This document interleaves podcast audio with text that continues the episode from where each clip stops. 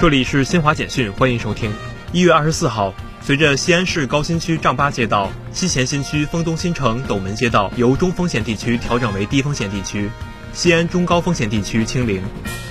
记者从青海省海西蒙古族藏族自治州德令哈市应急管理局获悉，德令哈市五点八级地震发生后，德令哈市应急管理局立即组织人员前往镇中及各乡镇街道摸排震后受损情况，目前暂无人员伤亡和财产损失报告。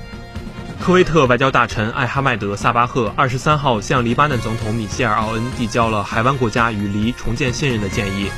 以上由新华社记者为您报道。